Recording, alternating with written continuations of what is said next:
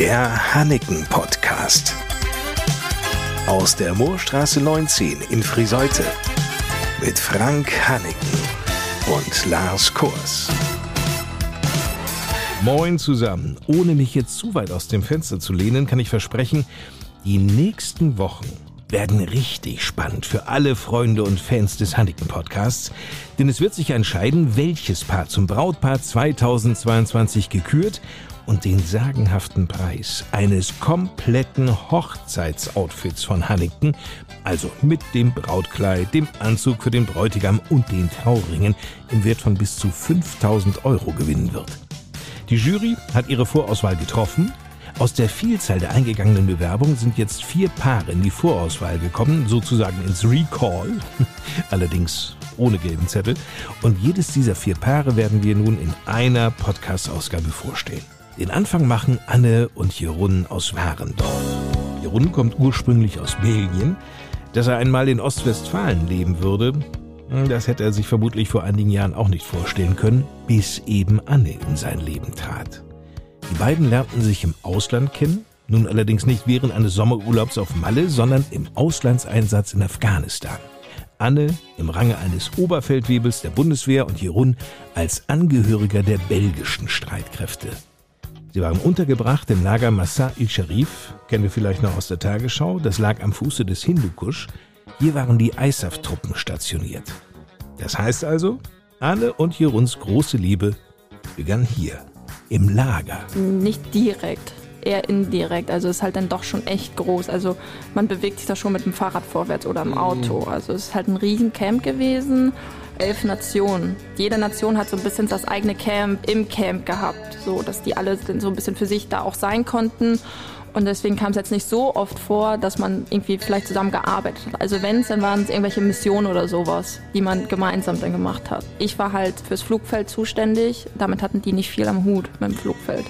Die Belgier waren eigentlich in der Nacht immer an Rundfahren ja. außen das Kampf, für die Sicherheit zu machen, dass niemand oder der Taliban kein indirekter Anfall kann machen auf das Kampf selber. Die Belgier machen die Nachtwache, also der, der Deutsche und Holländer und was weiß ich, die machen das im Tag.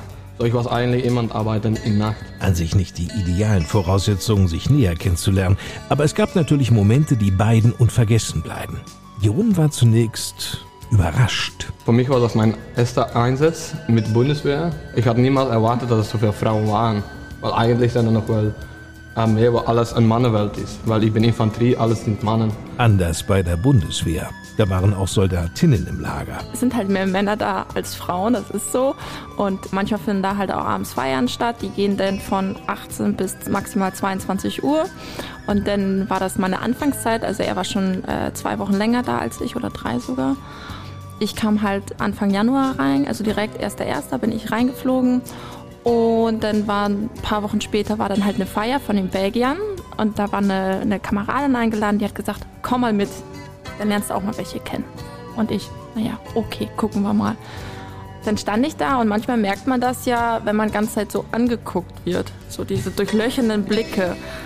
Und dann dachte ich schon so, oh nee, ich, ich gehe einfach wieder, ich gehe jetzt einfach schlafen am besten. Und dann ähm, kam ein Freund von ihm zu mir, also ich habe ihn wahrgenommen aber er war ja halt nicht der einzige Mann da und dann habe ich ihn aber wahrgenommen, weil er halt ganz geguckt hat und dann kam sein Kumpel zu mir und hat gesagt, hey, mein Kumpel findet dich echt richtig schön. Du bist eine wunderschöne Frau, sagt er. Und ich, okay, danke. Das hätte ein Top-Anfang sein können, wenn Jeruns Herz in diesem Moment nicht in die Hose gerutscht wäre. Und dann kam er gleich angelaufen, so nach dem Motto, egal was er gesagt hat, das stimmt nicht. Das war nicht so wahnsinnig clever, denn Jeruns Kamerad... Er hat aber eigentlich nur ein Kompliment gesagt. Also, okay, dann, dann, dann stimmt's doch. Ja, was denn? Natürlich stimmte es. Hübsche Frau, große Frau, ne? Das war, deutsche Frauen sind größer als belgische Frauen. Also, das war dann auf und blond, natürlich typisch deutsch. Jeroen war hin und weg von Anne. Und dann habe ich ihm aber gleich gesagt, brauchst es erst gar nicht versuchen. Ich bin hier nicht auf der Suche. Dienst ist Dienst, Schnaps ist Schnaps. Und er, ja, ja, okay. Und ist weggegangen. Zum Glück stiefelte Jeroen nicht einfach so davon. Er drehte sich noch einmal um und hat mir dann so ein halbes Herz zugeschickt mit den Fingern. Und ich habe ihn geistesgegenwärtig dann auch ein halbes Herz, aber ohne Gedanken dahinter irgendwie zurückgeschickt. Und seitdem ist das immer so unser, unser Zeichen von Weitem dann, wenn wir uns verabschieden oder sowas. Ohne Gedanken? Hm. Was man ebenso unbewusst an Signalen sendet. Wochen vergingen im Lageralltag, bis die nächste Fete anstand. Die Feiern waren nicht so feiernd, wie man sich eine Feier vorstellt. Also halt auch kein Alkohol. Also wenn nur eine Dose Bier für jeden. Das wird dann auch kontrolliert. Also eine Feier ist nicht so, wie man sich eine Feier da vorstellt. Schon mit Tanz und so, aber dann doch in Uniform. Dennoch. Bin dann dahin mit meinen Leuten dann halt. Ich trage halt eigentlich auch eine Brille, weil ich bin kurzsichtig. Und dann gab es halt ein bisschen weiter weg so eine Art DJ-Pult, der war ein bisschen erhöht. Und da stand er mit einem Kumpel drauf und hat halt die Musik gemacht. Und ich habe dann gesagt, boah, also der DJ, der hat ja einen Hüftsprung. Ich so, das ist ja Wahnsinn. Da wusste ich auch noch nicht, dass er das ist. Bin ich da halt näher dran vorbeigegangen, weil da halt auch die Toiletten waren und guck und denke mir, oh ne, das kann nicht sein, nicht der jetzt. Und er guckt mich schon so an, so, hey! Und ich, oh, bitte nicht. Er, er sieht verdammt gut aus. Naja, und dann stand ich da, in Afghanistan ist halt nachts auch echt frisch und dann kam er an und hat mir seine Jacke gebracht. Weil ich habe dann doch schon irgendwann, glaube ich, ein bisschen gefroren. Dann die Jacke genommen, mhm, danke. Ja, aber irgendwie, ähm, an dem Abend hat es irgendwie so, hat es dann irgendwie doch miteinander gefunkt, gematcht. Mhm. Und von dem Tag an waren wir unzertrennlich. When the night has come and the land is dark and the moon is the only light we'll see. Nur dieses unzertrennliche Gefühle zu zeigen, ist in solch einem Camp alles andere als leicht. Dann hat man sich halt immer mal irgendwo irgendwie getroffen, Käffchen getrunken, kurz gequatscht. Die Freizeit, die man dann hatte, es waren ja immer nur Stunden, die hat man dann irgendwie zusammen verbracht. Ja, und wenn es einmal mit dem Auto einmal durchs Camp fahren ist, wirklich sowas, damit man einfach auch mal zu zweit sein konnte, ohne dass 35 Augen gleich wieder auf einen gucken, so nach dem Motto, mm was ist denn bei den beiden da los? ja, es ist halt ein Dorf. Ne? 35 Augen? Also entweder hat sie sich in ihrer Erinnerung verzählt oder ein Vorgesetzter hat ein Auge zugedrückt. Aber egal. Tatsache ist. Das Amt schläft auch niemals. Nein. Irgendjemand ist, irgendjemand ist immer wach. Alles ließ sich gut angehen. Bis er gehen musste. Doch jetzt, in diesem Moment, einfach aufzugeben? Nein. Anne und Jon fühlten, dass sie etwas ganz Besonderes verbindet. Also schmiedeten sie einen Plan. Lass uns das so machen, du holst mich ab vom Flughafen. Ja. Weil man kommt ja dann irgendwann in Köln wieder an, man wird ja dann ausgeflogen, wenn die Zeit halt vorbei ist, aber ich war noch acht Wochen länger da. Das heißt, wir hatten zwei Monate, die wir halt irgendwie überbrücken mussten, obwohl wir uns gar noch gar nicht so gut kannten und wussten, okay, wohin geht das Ganze? Jeder hat gesagt, naja, ist vielleicht nur so eine Liebelei, die im Einsatz irgendwie entstanden ist. Und dann habe ich gesagt, weißt du was, du holst mich ab vom Flughafen in Köln. Dann sehen wir uns das erste Mal auch in Zivil das erste Mal das Parfüm des anderen riechen. Wer ist das eigentlich? Weil man kennt sich ja dann doch nur in Uniform, also weil wir da auch gar keine Zivilkleidung tragen dürfen. Während des mehrstündigen Rückflugs gingen Anne viele Gedanken durch den Kopf. Wenn er jetzt nicht kommt, was mache ich dann? Weil ich hatte immer noch eine afghanische SIM. Die hat aber in Deutschland nicht funktioniert. Ich hatte aber auch keine deutsche SIM. Das heißt, ich konnte ihn auch nicht irgendwie erreichen. Das heißt, ich musste mich darauf verlassen, dass er da ist. Damals wohnte sie noch in Oldenburg. Auch Jeroen war nervös. Aber da bin ich da, hingefahren, aber für mich war das doch auch eine Stunde und halbe, zwei Stunden fahren nach Köln. Aber wir haben gesagt, wir machen das und ich wollte die auch kennenlernen in normales Leben, das zivile Leben, wie es normal geht. Dann bin ich da hingefahren. Dann der Moment. Die Schleusenschiebetür am Flughafen öffnete sich. Mit Rucksack, zwei Koffer, noch in Uniform. bin ich denn da angestolpert gekommen? Also hatte ja auch 16 Stunden Flug dann hinter mir. Ja, und dann stand er da und dann äh, musste man ganz kurz mal, okay, er ist da. Ja, und dann natürlich hat man sich dann umarmt und gefreut, den anderen sich dann auch tatsächlich dann wieder zu sehen. Dann habe ich gesagt, so, wir müssen mal ganz kurz einen Cut machen. Ich möchte mal ganz kurz zivil anziehen, damit du weißt, wie ich in Zivil aussehe. Bin dann da auf die Toilette gerannt, habe mich auf dem Klo umgezogen. Ja, und dann sind wir halt erstmal nach Oldenburg. Ich hatte ja dann ein bisschen frei vom Dienst aus. Dann sind wir erstmal in Oldenburg geblieben für eine Woche gleich oder zwei, irgendwie so. Ja, das war der Anfang. Das Leben änderte sich, insbesondere für Jeroen. Jedes Wochenende Belgien, Deutschland, Belgien, Deutschland. Auf Dauer ganz schön nervig. Kurze Zeit später wurde Anne schwanger. Matti ist inzwischen das große Glück der beiden und so traf Jeroen diesen Entschluss. Und dann habe ich gesagt, so, dann komme ich nach Deutschland, weil ja, das, das Kind war da, die Mutter ist in Deutschland, gehe ich auch nach Deutschland. Die Liebe zwischen beiden wuchs und wächst noch immer täglich.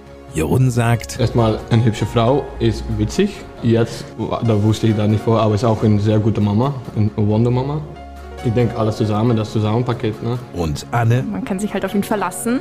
Wir haben eine schwierige Zeit auch hinter uns äh, mit meiner Mutter. Da war er trotzdem immer der Part, der mich auch in dieser schweren Zeit dann auch einfach aufgefangen hat, auch wenn es mir einfach mal nicht so gut ging und mir mal nicht nach Lachen war, war er halt der, der trotzdem dann aber auch immer da war. Also er ist dann auch, wenn ich gesagt habe, okay, du musst nach Hause kommen, also dann hat er da seine Übung abgebrochen und war 24 Stunden später halt wieder in Deutschland. Man kann sich blind vertrauen. Also man weiß, okay, der andere wird einen niemals im Stich lassen. Mit Matti dann, mit dem Zwerg auch, also auch ein super Papa, wo man immer sagt, ich kann froh sein, sowas zu haben, so viel Glück zu haben in dem Moment. Ja, das alles spielt natürlich da irgendwie ganz viel mit rein. Ne? Ist halt witzig. Belgier sind generell sehr witzige Menschen.